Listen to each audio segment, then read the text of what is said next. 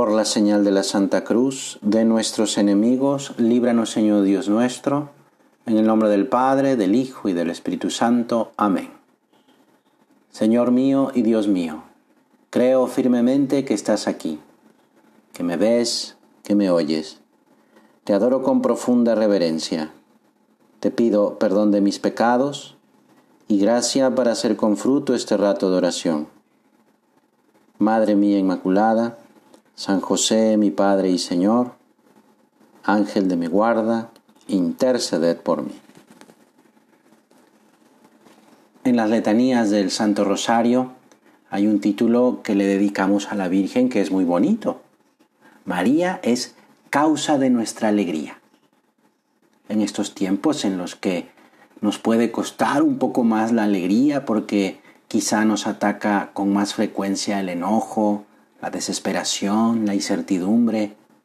El recordar que la Virgen nos pone al alcance la alegría, pues es muy necesario. En este rato de oración con nuestro Señor, pues Él nos recuerda en este momento, oye, que mi madre, que es madre tuya, está cerca y quiere darte su alegría. Sí, María es causa de nuestra alegría. ¿Por qué? Porque en ella está Jesús. Nuestro Señor sabe que necesitamos su ayuda, su presencia. Pero también nos conoce bien y, y quizá pues no nos atrevemos a pedirle directamente a Él que nos ayude, por pena o por vergüenza, por la razón que sea. Pues esto lo sabe Jesús. Por eso es que nos dice, pídeselo a mi mamá, ella que quiere compartirte su felicidad, su alegría, su paz. ¿Por qué es feliz María? Porque ama la voluntad de Dios y ese amor es más fuerte que cualquier obligación. Ella es la madre siempre atenta para que no falte el sustento a sus hijos. La Virgen puede transformar nuestras penas en alegrías, nuestros pecados en penitencia esperanzada, nuestras miserias en contrición María es el camino más corto, la solución más segura, el remedio más eficaz, la maestra más paciente, la madre cariñosa que siempre nos atiende. Es la causa de nuestra alegría a pesar de las dificultades grandes o pequeñas que podamos enfrentar.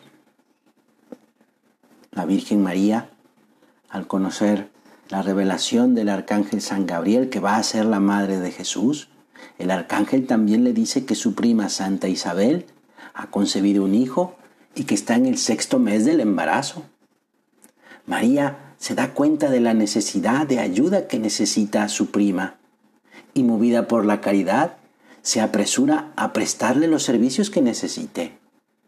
Dice el Evangelio que María se puso en camino y fue a prisa a la montaña, a un pueblo de Judá, a ver a su prima Isabel. Nuestra madre, cuando se da cuenta de que su pariente se encuentra en dificultades, acude a ayudarla con prisa, cariñosa. Es una actitud muy sobrenatural, pero también muy humana. Es un ejemplo maravilloso de caridad, de servicio, de olvido de sí mismo. La Virgen no repara en dificultades ni en las incomodidades del viaje. Fíjate, eran más o menos cuatro días de camino. Y pues en aquel tiempo no es que hubiera carreteras. Vamos a aprender de la Virgen esas ganas por ayudar a los demás. No se puede tratar como hijo a María, dice San José María, y pensar solo en nosotros mismos, en nuestros propios problemas. No se puede tratar a la Virgen y tener egoístas problemas personales. Por eso le pedimos a la Virgen que nos olvidemos de nosotros mismos, que busquemos ese servicio a los demás, como lo vivió ella. Y eso nos provocará alegría. El egoísmo puede hacernos felices una hora o un día, pero nos hace infelices por toda la vida. Por lo tanto, fuera el egoísmo. La alegría de servir a los demás. Eso es lo que le pedimos al Señor. Dios premia el servicio a los demás con una humildad llena de alegría el cumplimiento de la voluntad de Dios que siempre nos trae ese gozo y esa paz. Es verdad que a veces es muy difícil hacer la voluntad de Dios, o no me gusta, o no sé cómo hacerla, o incluso no sé cuál es, esa, cuál es la voluntad de Dios para mí. ¿Por qué el cumplir la voluntad de Dios me trae gozo y paz? Pues porque es lo que hizo Jesús. De hecho, la alegría y la paz son Jesús mismo. La voluntad de Dios es que imitemos a Jesús. Por eso está tan contenta la Virgen, porque para ella hacer la voluntad de Dios era traernos, acercarnos a Jesús. Jesús quien es nuestra alegría. Hoy Jesús nos dice, quiero acercarme a ti, pero quizá te dé un poco de miedo. Pídele a mi mamá que ella te acerque a mí. Qué bueno es Jesús. Con qué delicadeza y con qué cuidado nos trata, ¿eh? Pero es verdad, la Virgen nos acerca a Jesús. Ahora que lo necesitamos tanto para que nos dé paz, serenidad, confianza en el futuro.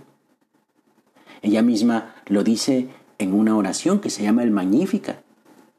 María exclamó, Glorifica mi alma al Señor y se alegra mi espíritu en Dios mi Salvador, porque ha puesto los ojos en la humildad de su esclava. Vamos a pedirle todo esto a la Virgen. Yo también quiero alegrarme contigo, Madre Buena. acércame a Jesús, que esté en nuestro corazón, que esté en nuestra familia y que nos dé su paz. Así sea. Te doy gracias, Dios mío por los buenos propósitos, afectos e inspiraciones que me has comunicado en esta meditación. Te pido ayuda para ponerlos por obra. Madre mía Inmaculada, San José, mi Padre y Señor, Ángel de mi guarda, interceded por mí. Santa María Esperanza nuestra, asiento de la sabiduría.